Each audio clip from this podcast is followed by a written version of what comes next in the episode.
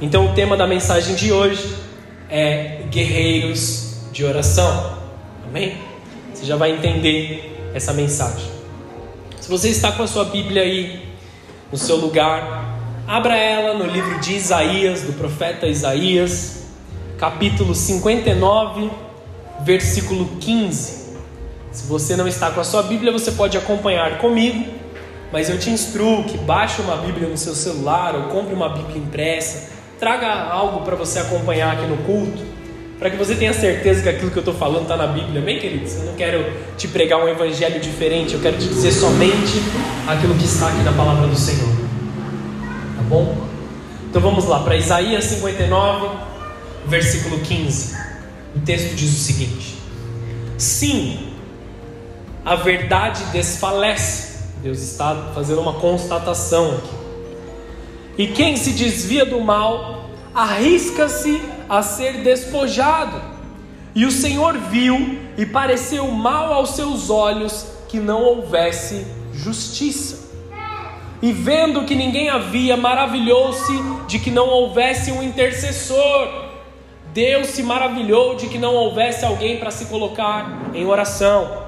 Por isso, o seu próprio braço lhe trouxe a salvação, e a sua própria justiça o susteve.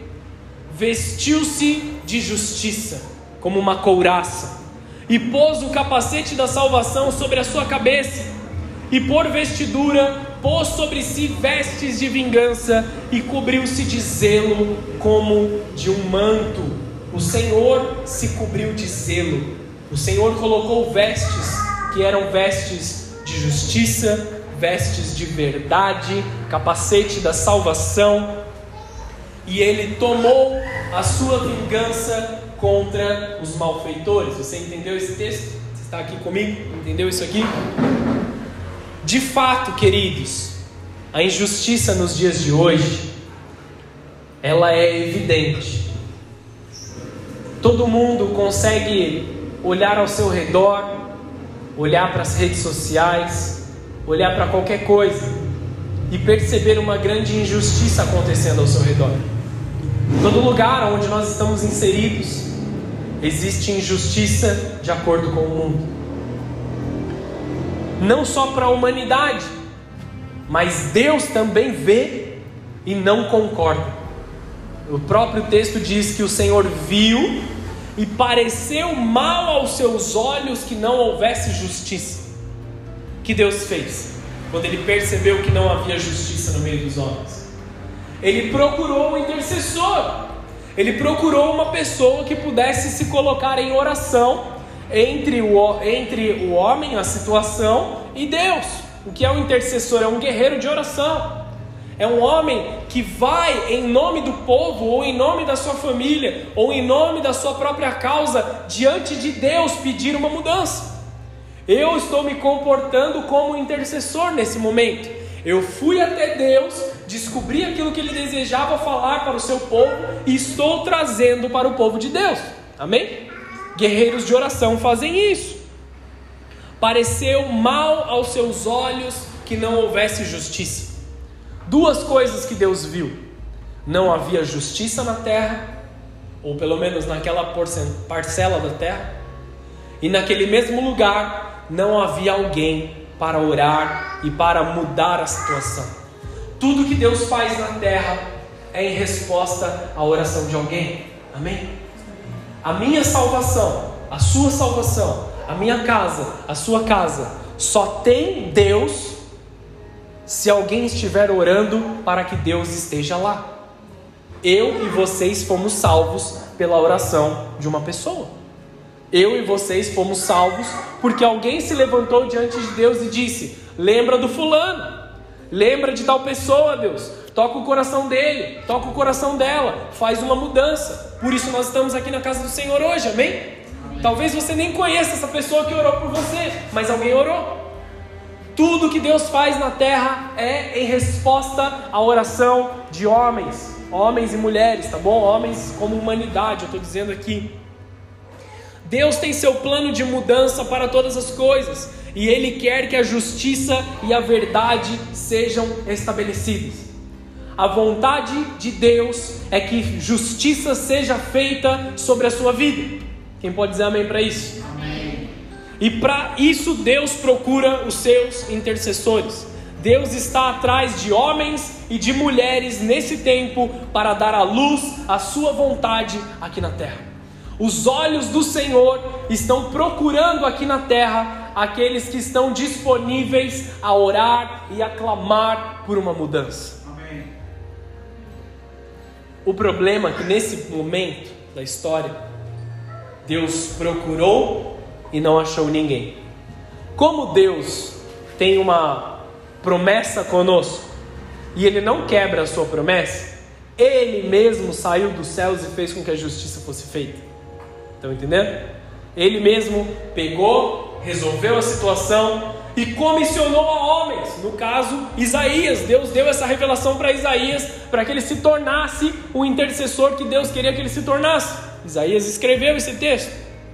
Deus está em constante procura de guerreiros e guerreiras de oração, homens e mulheres que consagraram a sua vida em fazer a vontade de Deus em orar para que os propósitos de Deus sejam feitos na terra. Aqueles que sabem o poder que lhes foi dado, a autoridade de Jesus na vida deles e não colocam isso no armário para uma ocasião oportuna. Sabe quando você ganha uma camisa muito bonita? Talvez algo parecido com a minha camisa, muito bonita? Brincadeira. Você ganha uma roupa bonita e você fala assim: não, deixa eu guardar aqui no armário para que eu use numa ocasião, uma ocasião legal uma ocasião que eu preciso ficar bonito. A autoridade que Deus te dá é para você usar todos os dias. Não é uma roupa específica para o momento de dor ou uma roupa específica para o momento de gratidão. É uma roupa para que você vista todos os dias. O manto de justiça que Deus fala aqui nesse texto é para ser vestido por nós todos os dias o capacete da salvação. Eu não estou salvo só no domingo à noite, quando eu estou na igreja, e na segunda-feira à noite eu faço o que eu quiser. Eu carrego o capacete da salvação comigo todo o tempo, a todo momento. Eu estou salvo, eu vivo como uma pessoa salva. Eu não estou transitando entre a presença de Deus e o pecado, a vontade do Senhor e o que Satanás tem preparado de armadilha para mim eu estou apegado ao Senhor. É compreensível que o pecado está ao nosso redor e talvez você não esteja no melhor dia da sua vida hoje, talvez o pecado esteja te assombrando ao seu redor. Deus sabe disso, mas Ele está te chamando para perto. Ele quer transformar a sua vida, Ele quer te curar, Ele quer te livrar do pecado. Deus está te pedindo que se vista de autoridade a todo tempo. Essa é a roupa do guerreiro de oração. A roupa que o próprio Deus vestiu. Deus está agora te chamando para que para você se apossar dessa bênção de autoridade que já foi liberada sobre a sua vida. Ah, pastor, que história é essa de autoridade? Eu não tenho ideia do que é autoridade. Eu preciso que as pessoas orem por mim, pra... porque tem gente que faz oração forte, não é mesmo? Sabe qual é a diferença entre uma oração forte e uma oração fraca? Não é o tom de voz, não é o gritar, não é o arrepio que você sente quando alguém faz uma oração. A diferença entre a oração forte e a oração fraca é o seu coração está envolvido nela ou não. Você não precisa gritar para Deus te ouvir. Amém, queridos? Você não precisa chorar para que Deus te ouça, só lágrimas de crocodilo, que nem a minha mãe falava o seu coração quer orar, o seu coração no mais íntimo deseja Deus, é tudo que você precisa. Tem momentos das nossas vidas que nos falta palavras para dizer o tamanho de tristeza que nós temos, não é? Eu já passei por isso, querido. Tudo que a gente tem diante do Senhor é colocar algumas lágrimas quando a gente está chorando. É tudo o que você precisa para que Deus te ouça. Derrama suas lágrimas no lugar certo. Derrama suas lágrimas diante de Deus. Escuta o conselho do teu pastor. Não derrama as tuas lágrimas nas redes sociais, onde ninguém se importa com você. Não, pastor, eu tenho mais de 5 mil seguidores. Eu tenho mais de 10 mil, 100 mil seguidores. Essas pessoas não se importam com você, bem queridos. Se você estiver precisando de cinco conto, duvido que alguém vai aparecer ali se não é do seu ciclo de amizade verdadeiro. Não chore para quem não se importa. Chore no altar de Deus para quem se importa. Para de chorar para aqueles que estão ali só ao ponto de te dar uma, uma de te esfaquear pelas costas. Chore para quem se importa. Estenda suas mãos para quem se importa. Nós temos uma igreja cheia de pessoas aqui que podem te ajudar. Por que, que você está sofrendo sozinho? É tempo de se levantar. Não precisa abrir o texto de Efésios 5, versículo 14. Algo que ficou muito marcado no meu coração desde o começo da minha conversão foi esse texto.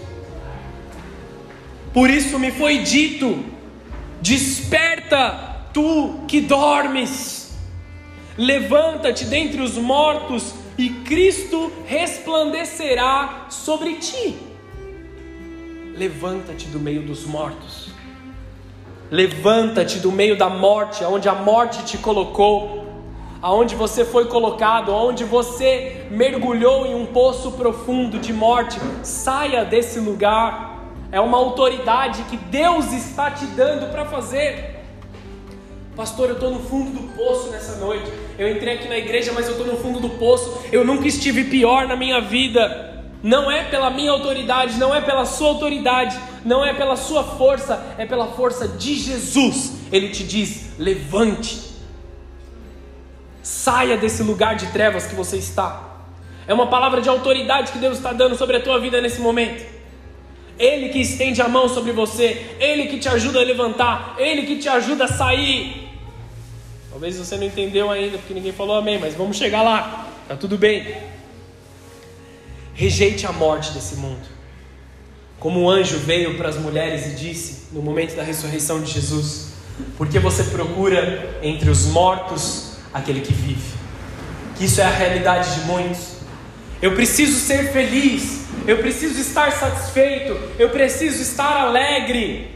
E aí procura alegria num copo de cerveja, procura alegria usando droga, procura alegria em um lugar de prostituição, aonde você pode até ter um sorriso momentâneo, mas depois o peso da culpa vai te consumir.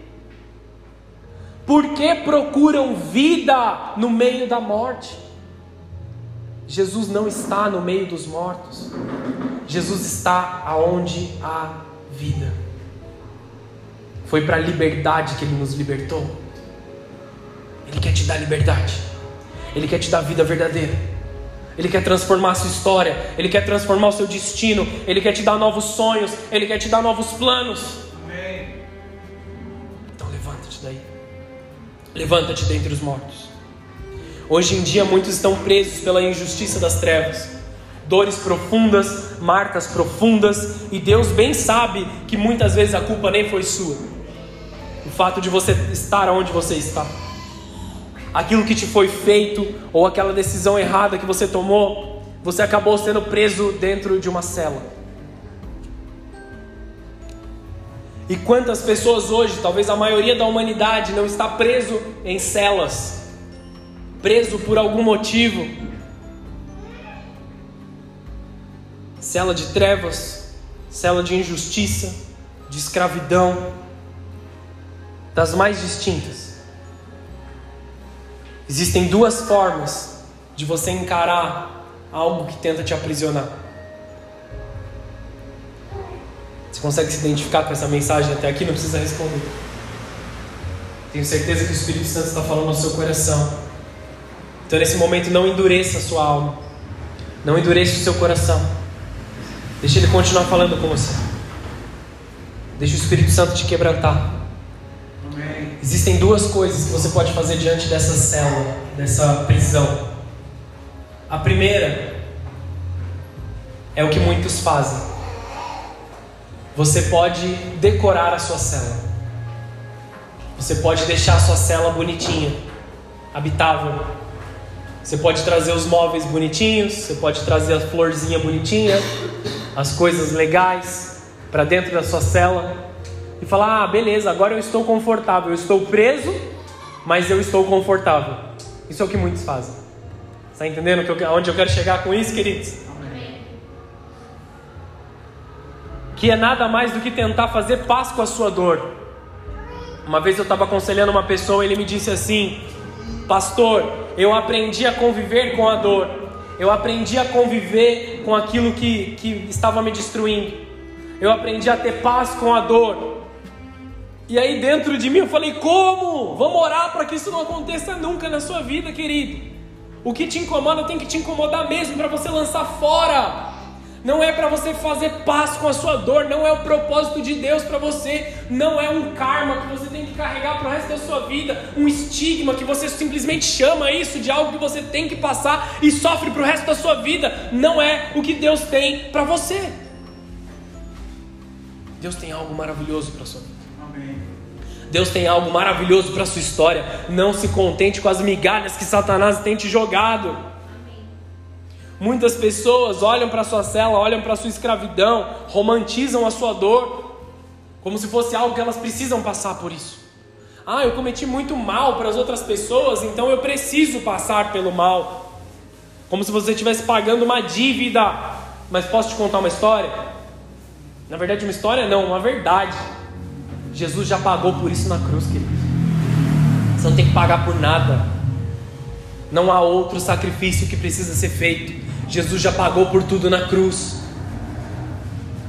Jesus já te libertou, já te transformou. Você pode culpar o mundo, você pode culpar o universo, você pode culpar as pessoas, você pode culpar até Deus para tentar encontrar paz na sua, no seu sofrimento, para satisfazer o seu ego, seu conforto encontrando migalhas de prazer no que Satanás te deixa viver, te deixa ter um sorrisinho no meio de um monte de tristeza. Mas eu posso te falar, isso nunca vai te levar a lugar nenhum. Mais uma vez eu preciso te dizer: levanta e sai das trevas, sai dentre os mortos, desperta você que está dormindo nas trevas. A segunda coisa que você pode fazer diante da sua dificuldade, e esse é o meu conselho para você nessa noite, diante do Espírito Santo ou você se levanta com uma autoridade de filho, como adorador, e rompe as cadeias, rompe as prisões. Dois homens da Bíblia fizeram exatamente isso. Atos 16, 25, não precisa abrir, eu vou ler aqui. Perto da meia-noite, Paulo e Silas oravam e cantavam hinos. Aonde eles estavam fazendo isso? Dentro da cadeia. Por quê? Porque eles tinham, tinham feito coisa errada? Não, porque eles estavam pregando o Evangelho e prenderam esses homens. Nós estamos falando de perseguição, amém, queridos? Não é que nem sou, é, você ser motivo de chacota no seu trabalho. Não é que nem alguém ter te rejeitado porque você falou que agora você é crente. Isso não é perseguição, amém? Falando de perseguição verdadeira, eles estavam sob risco de morte, foram presos porque eles estavam pregando o Evangelho. O que, que eles estavam fazendo? À meia-noite, acordados, cantando hinos, louvando ao Senhor. Qual que é a diferença daqueles que decoram a sua cela? À meia-noite estão enchendo a cara para esquecer o problema. Aquele que quer vencer está adorando a Deus, está ativo, está com a sua mente ocupada, trazendo a graça de Deus, trazendo a vontade de Deus, fazendo com que o reino dele seja estabelecido. Todos os outros que estavam presos estavam escutando o que eles estavam fazendo, ou seja, o testemunho deles era visto. As pessoas estavam vendo o que Silas e Paulo estavam fazendo lá na cadeia. E aí o que aconteceu? E de repente, sobreveio um tão grande terremoto que os alicerces do cárcere se moveram e logo se abriram todas as portas e foram soltas as prisões de todos todas as prisões foram soltas. Estenda suas mãos ao céu só para um momento. Na autoridade de Cristo Jesus. Em nome de Jesus. Eu declaro que as cadeias estão sendo quebradas agora nessa noite. Cadeias de tristeza, de desânimo, de depressão, de depreciação, cadeias de ansiedade, cadeias de autocomiseração, de medo, de temor daquilo que o mundo pode fazer, cadeias que te prendem ao seu passado, aos seus vícios, a pessoas, dependência emocional, cadeias que não te deixam avançar, cadeias que enterram seus sonhos. Eu declaro na autoridade do nome de Jesus que haja um terremoto sobre a sua vida agora e que essas prisões sejam abertas em nome de Jesus. Aleluia. Pode aplaudir ao Senhor se você crê.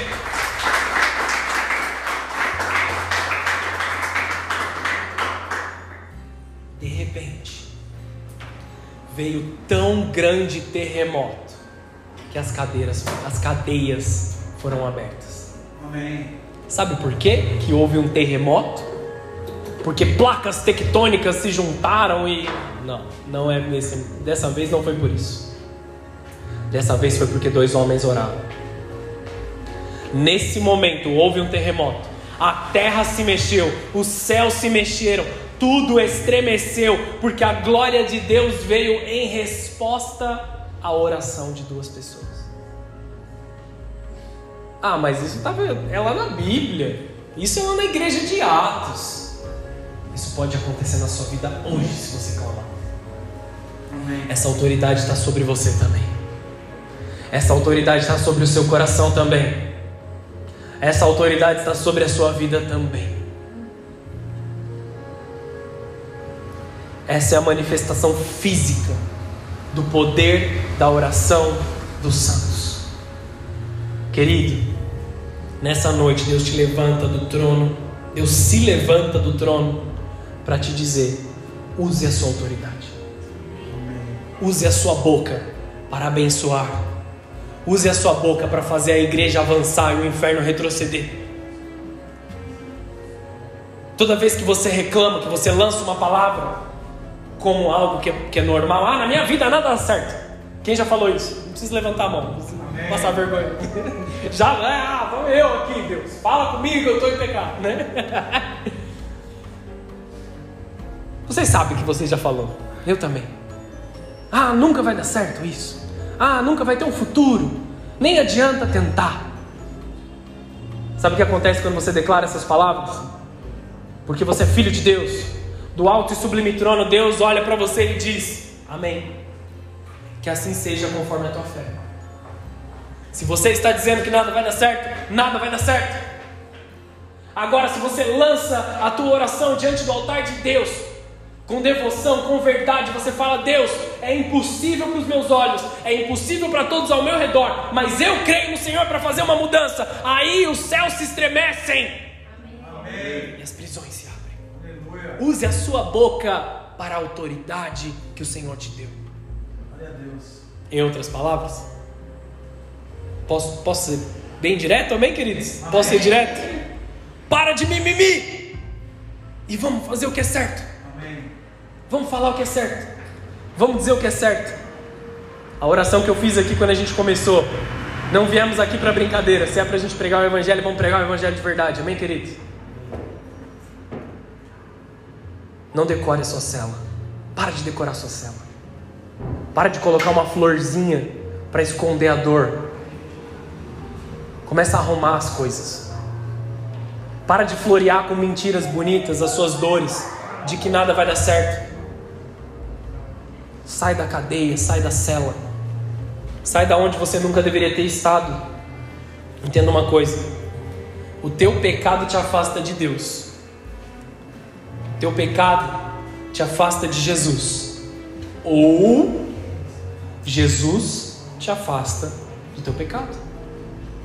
Tive um problema. Pequei, estou passando por uma tentação. O que eu faço?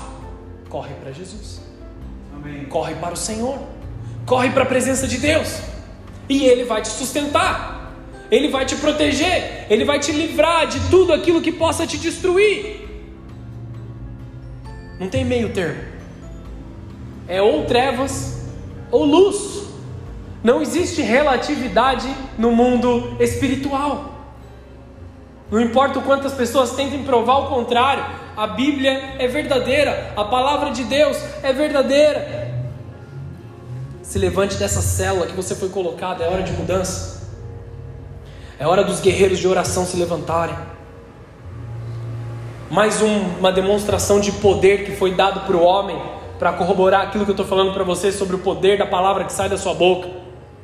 Mateus 16, 15, não precisa abrir, diz o seguinte: E disse-lhes ele, Jesus disse, E vós, quem dizeis que eu sou? Foi uma pergunta que Jesus fez para os doze apóstolos. Ele olhou para os doze e falou assim: Quem vocês acham que eu sou? Quem vocês dizem que eu sou? Então Simão Pedro respondeu-lhe: Tu és o Cristo, o Filho do Deus vivo. E Jesus respondendo disse-lhe: Bem-aventurados tu és, Simão, filho de Jonas, porque não te revelou a carne nem o sangue, mas o meu Pai que está nos céus. Você está dizendo isso porque é uma revelação. Pois também eu te digo que tu és Pedro, e sobre esta pedra, ou seja, sobre esta revelação, que é Jesus sendo Cristo, edificarei a minha igreja, e as portas do inferno não prevalecerão contra ela. Eu te darei as chaves do reino dos céus, e tudo que ligares na terra será ligado nos céus, tudo que desligares na terra será desligado nos céus. O texto não diz que as portas da igreja estão fechadas e o inferno está avançando. O texto diz que a igreja avança e o inferno tem que retroceder. A igreja está avançando, os anjos do Senhor estão botando o pé na porta do inferno e falando: Eu quero esse, eu quero salvar ela, eu quero salvar ele, eu quero salvar o seu pai, eu quero salvar o seu tio, eu quero salvar a sua esposa, o seu marido, os seus filhos, eu quero tirar os seus familiares das drogas, eu quero tirar os seus familiares das trevas. Então vem, a igreja está avançando Aleluia. através da oração dos santos, da intercessão dos santos. Levantem-se, guerreiros de oração. Não é para você ficar com medo. Se tem uma porta que o inferno colocou sobre a, na frente de você, mete o pé na porta com oração. Manda retroceder. Chama os anjos do Senhor sobre a tua vida. Você tem autoridade suficiente para isso. No nome de Jesus. Amém. Eu te desafio, como um homem de Deus,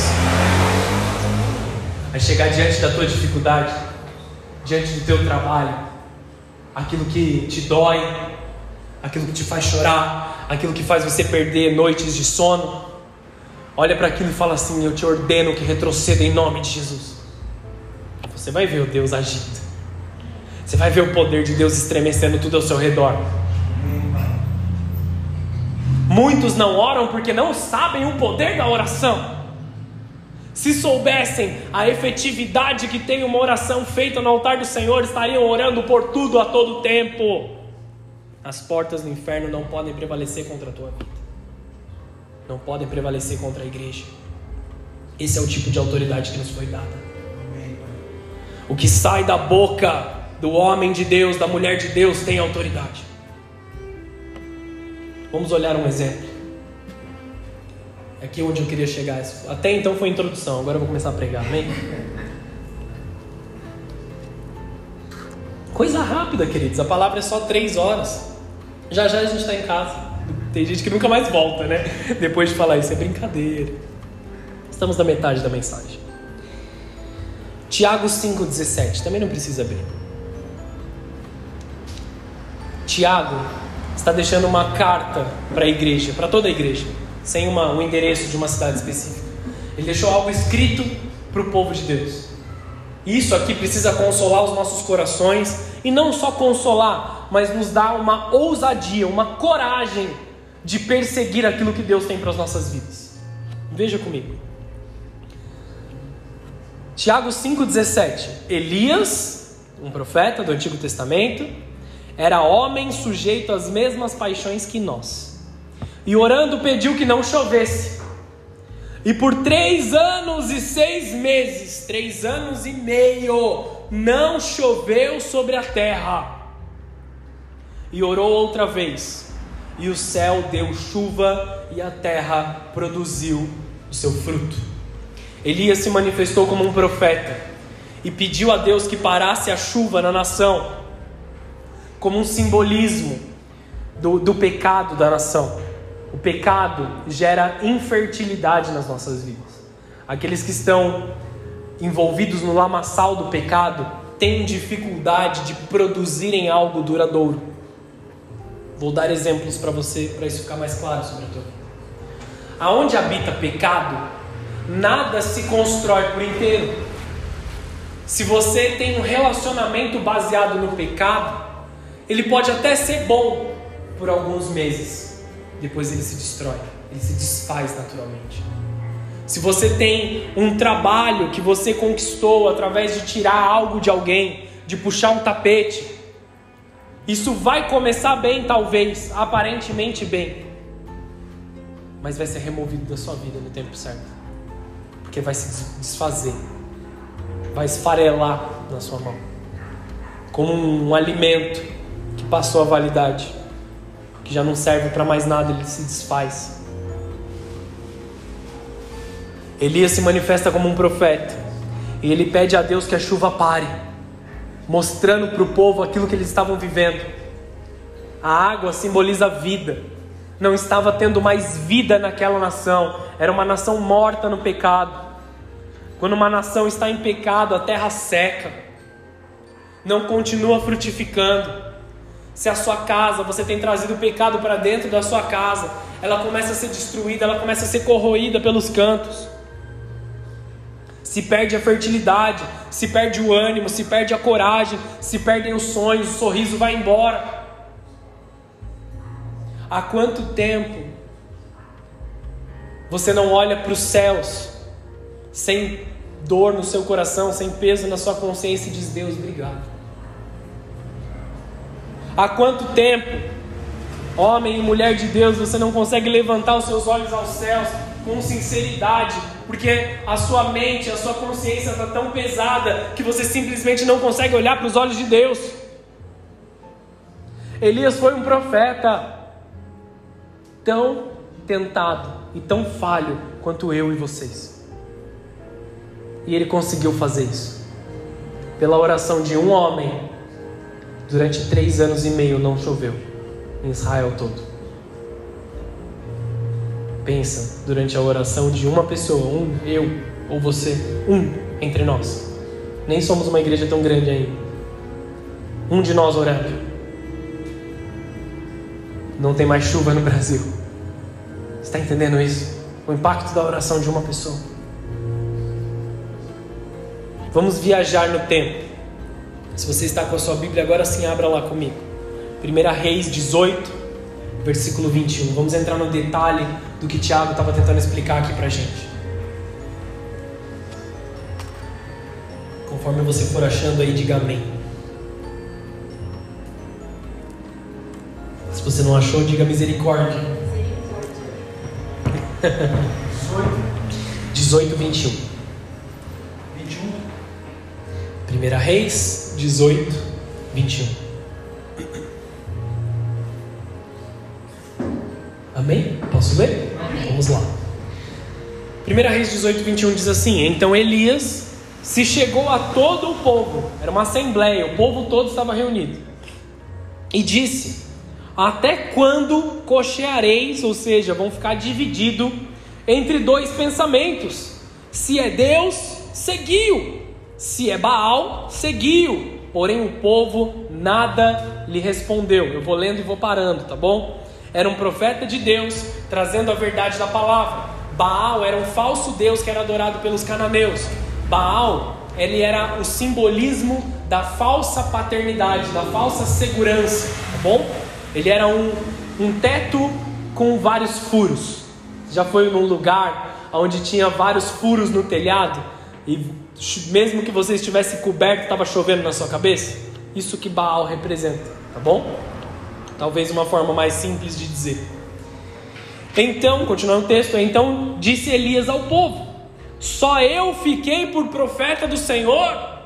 Muito parecido com o que aconteceu com Isaías ali. Deus não achou ninguém. Nesse momento, Deus achou um. E os profetas de Baal são 450 homens. Tinha um cidadão de um lado, advogando por Deus, e 450 pessoas dizendo: sigam a Baal, façam sacrifícios em nome de Baal, devotem a sua vida para um Deus caído. E esses sacrifícios envolviam muito pecado, eu já vou chegar lá. O texto continua dizendo: Deem-se-nos, pois, dois bezerros, E eles escolheram para si um dos bezerros, e dividirão em pedaços, e o ponham sobre a lenha, porém não lhe coloquem fogo. Ponham o sacrifício no altar, mas não ponham fogo. Esse era o costume. Você punha o sacrifício no altar e colocava fogo no sacrifício, tá bom?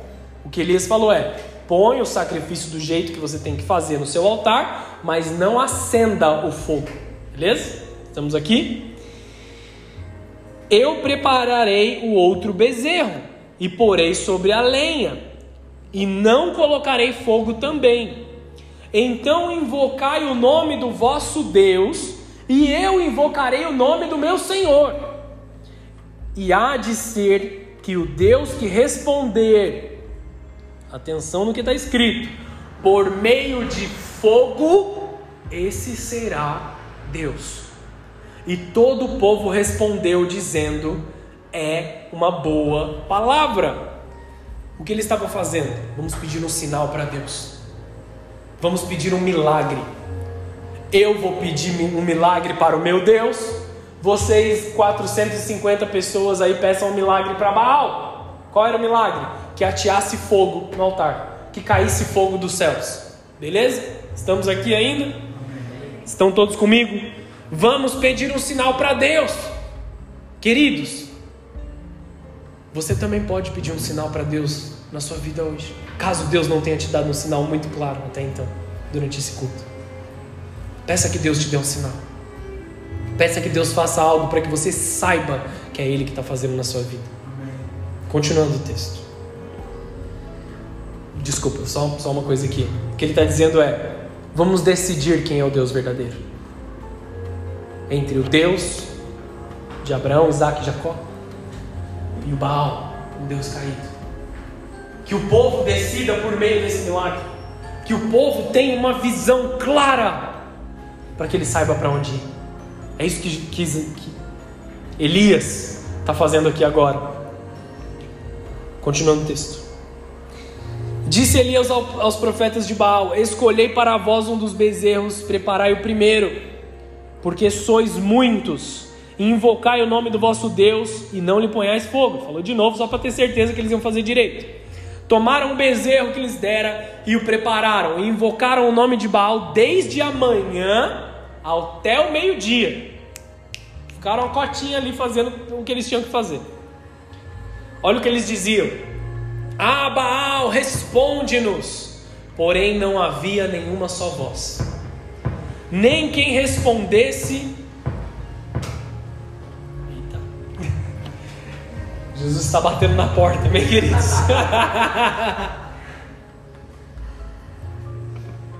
o que eles estavam dizendo? Abaal, responde-nos. Porém, nem havia voz, não havia nenhuma voz, nem quem respondesse.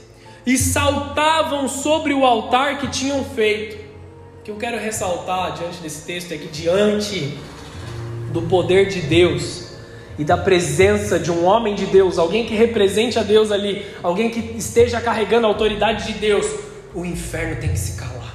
Amém. Porque tinha um homem que acreditava em Deus no meio daquela assembleia, nenhuma manifestação contrária podia aparecer. E Elias sabia muito bem disso. Então ele deixou eles fazerem o que eles tinham que fazer, deixou eles levantarem o clamor que eles tinham que levantar, porque ele sabia que não haveria resposta das trevas, porque Deus estava naquela assembleia. E sucedeu que ao meio-dia Elias zombava deles e dizia: Clamai em vozes mais altas, porque ele é um Deus. Já entendeu a controvérsia aqui? Pode ser que ele esteja falando, ele esteja ocupado com alguém, ou que tenha alguma coisa para fazer, ou que intente alguma viagem. Seu Deus foi viajar, era o que ele estava falando. Talvez esteja dormindo e não possa ser despertado. Vamos com calma nessa revelação aqui, amém, queridos? Elias zombou do Deus deles, tá bom? Elias zombou do Deus deles. Mas, antes de você sair por aí zombando dos deuses alheios, considere duas coisas. Deus espera de você respeito para com as outras pessoas e que a vida de santidade esteja em dia. Não vai sair aí falando mal de outro Deus e você vai sair envergonhado, humilhado, como aconteceu com os homens que pregaram em nome do Jesus aqui Paulo pregava. Não era o Jesus deles. Saíram humilhados pelas ruas. Então tome cuidado antes de você levantar a sua voz para zombar da fé de outra pessoa. Muito melhor é mostrar a base da sua fé e não diminuir a fé do próximo. Amém. Discurso de ódio não resolve nada. Tentar diminuir os outros não resolve nada. O que resolve é mostrar o bom que Deus tem feito na sua vida. Ponto. Amém? Amém? Estamos aqui? Continuando. E eles clamavam em altas vozes e retalhavam-se com facas e lancetas. Olha que pesado. Conforme ao seu costume, 450 homens se cortando, gritando, com faca, com lanças pequenas, transpassando o corpo deles com chagas. Automutilação. Vocês estão entendendo o que estava acontecendo? Conforme o seu costume, até que derramaram sangue sobre si. Voltando para a ideia, a ideia da cadeia que nós falamos agora há pouco, queridos. Essa parte aqui é complicada. Olha o que o pecado levou esses homens, 450 pessoas, a fazerem. Olha a que ponto eles estavam convencidos de que o mal era bom para eles. Eles derramaram seu próprio sangue sobre o seu corpo em um sinal de adoração caída. Quanto mais você vai ter que morrer para agradar um Deus com D minúsculo. Quanto mais você vai ter que sofrer para que você entenda que Deus não espera que você se sacrifique, porque Ele foi o sacrifício em nosso favor. Quanto mais você vai ter que sofrer antes de você entregar sua vida verdadeiramente a Deus. Eles queriam tanto se convencer de que o pecado era bom para eles, que eles se cortavam com o seu próprio pecado. Ah, não, é só, um, é só um baseadinho, é só um negocinho, paz e amor, eu fico legal, eu fico bem. Talvez você até fique bem na hora, querido, mas a conta chega. Amém? A conta chega. A cobrança vem. Não interessa o quanto você tente afastar a cobrança, não interessa o quanto tempo você tente postergar a, a, a coisa ruim que vai acontecer, a conta vai chegar. Então tire isso da sua vida. Somente Deus pode te dar a verdadeira paz a verdadeira alegria. Uma convicção totalmente falha e destrutiva. Eles se apegaram a isso ao ponto de colocar sua vida em risco, que é o que muitos fazem lá fora nos seus pecados. Colocaram a sua salvação em risco. Uma alegria que não é alegre de verdade. É um sorriso pela metade.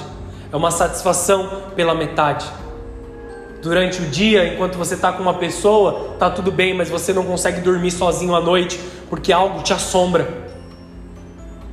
O pecado te assombra, o medo te assombra. Um descanso que é fatigante. Você acha que está descansando, mas só está ficando mais cansado. Um sonho que não é completo, mas é somente o que restou para você sonhar. Quantos estão largando os seus sonhos para trás enterrando seus sonhos, enterrando seus planos e vivendo o que está dando para viver. Estou fazendo o que deu para fazer, mas está longe do que eu queria para mim. Deus te diz claramente nessa noite: desenterra os seus sonhos, volta a sonhar, volta a planejar. Não é tarde demais. Amém. Não é tarde demais na presença de Deus. Comece a sonhar de novo. Vou continuar o texto que diz assim: Elias tomou doze pedras, conforme o número das tribos do, dos filhos de Jacó. Peraí, desculpa, gente, eu pulei uma parte. Sucedeu que, passado ao meio-dia, profetizaram ele até a hora de oferecer o sacrifício da tarde. Porém, não houve voz, nem resposta nem atenção alguma. Então Elias disse a todo o povo: Chegai-vos a mim. Eles já tentaram, agora é a minha vez. E todo o povo se chegou a ele e ele restaurou o altar do Senhor que estava quebrado. Antes de levantar a adoração, é necessário restaurar o, restaurar o altar. Muitos deixaram Satanás destruir o seu altar em particular, no particular de adoração. É momento de restaurar o seu altar agora. Como nós oramos durante o louvor. É tempo de você colocar as pedras de volta no seu altar. Restauração de altar fala sobre um pedido de perdão, fala sobre arrependimento, fala de mudança de vida. Essa é a base de todas as coisas. Antes de você ofertar qualquer coisa para o Senhor, você precisa pedir perdão para Ele. Você precisa restaurar a aliança. Deus quer arder novamente no seu coração. Deus está de braços abertos te esperando, te chamando de filho meu, filha minha. Eu quero te receber. Eu quero colocar fogo dentro do seu coração de novo. Eu quero colocar ânimo dentro do seu coração de novo, diz o Senhor dos Exércitos. Esse é o momento que você começa a sua entrega a Deus. Ainda não te custa nada nesse momento. Ainda não é momento de abrir mão, é o momento de fazer aliança. Então Elias tomou doze pedras, continuando o texto, conforme o número das tribos dos filhos de Jacó, ao qual veio a palavra do Senhor dizendo: Israel será o teu nome. E com aquelas pedras edificou um altar em nome do Senhor. Depois fez um rego em redor ao altar, e com aquelas. Desculpa, segundo a largura das duas medidas da semente, então armou a lenha, dividiu o bezerro em pedaços e pôs sobre a lenha. E disse: Enchei de água quatro cântaros, e derramai sobre o holocausto e sobre a lenha. E dizei: Fazei uma segunda vez. E fizeram a segunda vez. Dize ainda: Fazei o terceira vez. E fizeram pela terceira vez. O que, que ele estava querendo obter aqui? Não era fogo dos céus? Fogo dos céus? Não era isso que eles queriam? Porque em santa consciência Elias jogou água sobre o altar três vezes para que nem, ninguém desmentisse o milagre. Você está entendendo? Você já tentou botar fogo numa madeira molhada? Se você não tentou, já te adianto que é difícil pra caramba. Amém, querido? Elias falou assim: vamos jogar água nesse altar aqui por três vezes, molha tudo, enche de água esse altar, enche de água essa lenha, enche de água tudo, por três vezes, por que três vezes? Porque vinha uma vida sobre aquele altar, vinha uma restauração completa sobre aquele altar, Deus Pai desceria sobre aquele altar, Deus Espírito Santo desceria sobre aquele altar, o Filho Jesus desceria sobre aquele altar e faria uma manifestação de fé, um sinal do céu sobre eles. Por três vezes vida foi derramada no altar. Um simbolismo. Então veio o milagre. De maneira que a água corria ao redor do altar. Até o rego que ele encheu de água. Ele fez um espacinho para a água ficar parada ali, tá bom? E sucedeu que, no momento de ser oferecido o sacrifício da tarde, o profeta Elias se aproximou e disse: Ó oh, Senhor Deus de Abraão, de Isaac e de Israel, manifesta-se hoje que tu és Deus em Israel e que eu sou o teu servo, que conforme a tua palavra fiz todas essas coisas. Responde-me, Senhor, responde-me, para que todo o povo conheça que tu és Deus e que tu fizeste voltar o teu coração. Uma oração desesperada, queridos. Uma oração com coração uma oração com dores de parto, pedindo por resposta. Então caiu fogo dos céus. Consumiu o holocausto, a lenha, as pedras e o pó, e ainda lambeu a água que estava no rio. E vendo todo o povo, caíram sobre os seus rostos, ou seja, eles caíram em adoração, colocaram o rosto no pó e disseram: Só o Senhor é Deus, só o Senhor Deus, só o Senhor é Deus. E Elias lhe disse: Lançai mão dos profetas de Baal, que nenhum deles escape. Lançaram mão deles, e Elias os fez descer ao ribeiro de Quizon, e ali os matou. Deus responde. Amém, Senhor Jesus, responde sobre a tua igreja. Responde-nos, Deus, responde-nos com fogo sobre essa igreja. Responde-nos com a tua autoridade que quebra cadeias, que destrói a iniquidade. Caia fogo do céu, queima esse altar, dá-nos um sinal da tua glória, Jesus. Mostra para essa cidade que tu és Deus. Só o Senhor é Deus. Somente dele vem a cura. Feche seus olhos por um momento. Ainda não acabou, mas vamos entrar nesse lugar de adoração. Pode apagar as luzes por esse momento. Só o Senhor é Deus, somente dele vem a cura. Eu posso sacrificar as minhas vontades, os meus desejos diante de Deus. Nossa vida é tua, Deus. Nos sustenta com a sua mão. Vem responder com fogo, Jesus. Mostra para essa igreja que tu és um Deus verdadeiro, que tu és um Deus real. Mostra para os corações que aqui estão que o Senhor está no controle de todas as coisas, que a tua misericórdia é infinita, que o teu amor é incomparável. Responde-nos, Deus.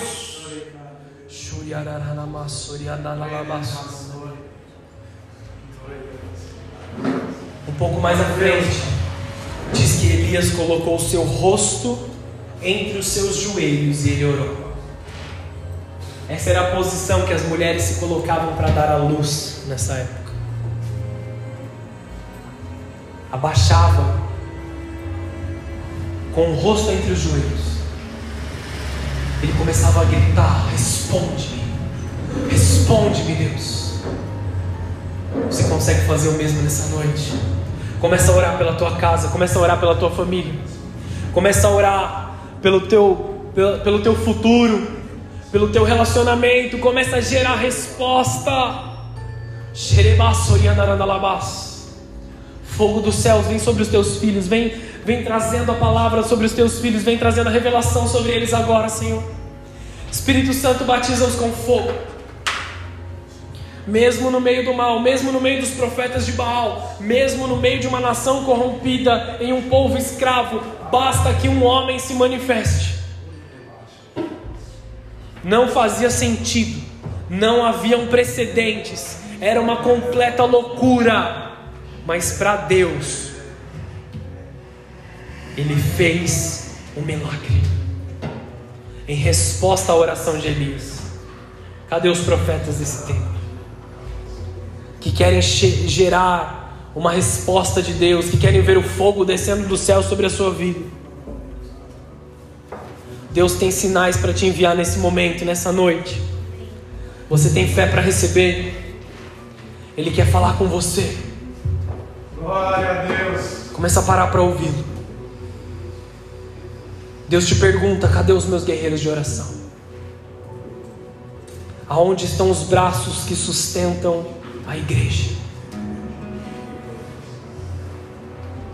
Nós vamos entrar em adoração agora.